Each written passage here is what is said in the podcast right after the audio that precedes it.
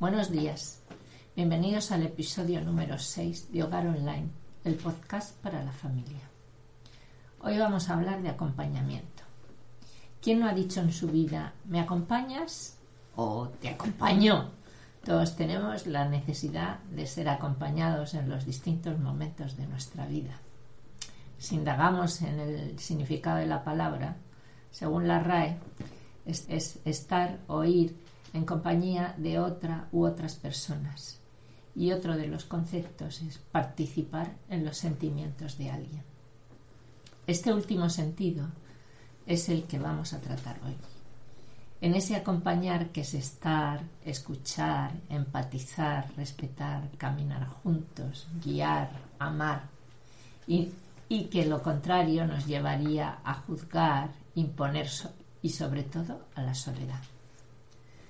Acompañar tiene que ver con la amistad, con el amor, con ese deseo que todos tenemos de que alguien se meta en nuestros zapatos y nos comprenda de modo profundo, ese deseo de ser entendidos.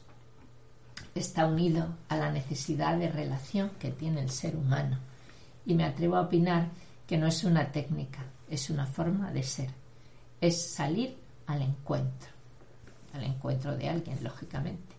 Todo esto no es un conjunto de frases bonitas pensadas en un momento relajado de mi existencia y que termina con el propósito inconfundible de lo voy a hacer. Después de esto, pues llega la realidad del hijo adolescente con una habitación en la que es difícil entrar con las deportivas, con calcetines dentro, camisetas por todas partes, libros, papeles, camas sin hacer, o cuando descubres la foto de tu hija en una postura sugerente diciendo soy sexy, en ese momento el acompañamiento es casi imposible. Pero tu joven adolescente te necesita a su lado, porque está inseguro, no sabe muy bien lo que le pasa, igual está enfadado que loco de alegría y tú le puedes dar la seguridad que le falta, comprender sus sentimientos y guiarle en la forja de su personalidad. Acompañar es un desafío que nos reta a cada uno personalmente. Es amar para que el joven se sienta amado. Es estar a su lado en el descubrimiento de su identidad, su independencia, su ser algo para alguien. Escuché en un congreso una ponencia de Sonia González Iglesias en la que explica que el peso de la formación, de la educación, está compartido. El joven tendrá que descubrir por sí mismo a qué se siente llamado y el formador deberá sostener, iluminar, despertar y provocar en ese camino esa tarea de acompañar siempre desde la libertad. Las palabras, vuelvo a repetir, son sostener, iluminar, despertar, nunca imponer, nunca forzar, nunca obligar, educar en libertad. Pero ¿cómo? ¿Estoy preparada para acompañar a mi joven adolescente? Tengo cuatro ideas. Lo primero es la mirada. Hemos oído muchas veces la tamanida frase hay miradas que matan y las hemos dado. Y también ojos que no ven, corazón que no siente. Pero ¿qué pasa si a esa frase le quitamos el no? Ojos que ven, corazón que siente. Tenemos la experiencia de miradas que acompañan, miradas que transmiten amor, miradas que consuelan. Con esa mirada no solo llego al corazón de mi adolescente, estoy abriendo también mi corazón a su libertad. Tengo una experiencia que es un poco triste y es personal, pero recuerdo la última mirada de mis padres. Mi madre en el hospital ya con dificultades respiratorias y mi padre, que también estaba enfermo, tenía que ir a su sesión de diálisis. Aquella mirada fue el resumen de 38 años de vida común. Fue la expresión del amor hasta la eternidad. Regalar miradas para acoger, para conectar, para entender. Una mirada que sea capaz de llegar al corazón. Pero cuántas veces fulminamos con la mirada. Distinguir entre el ver y el mirar.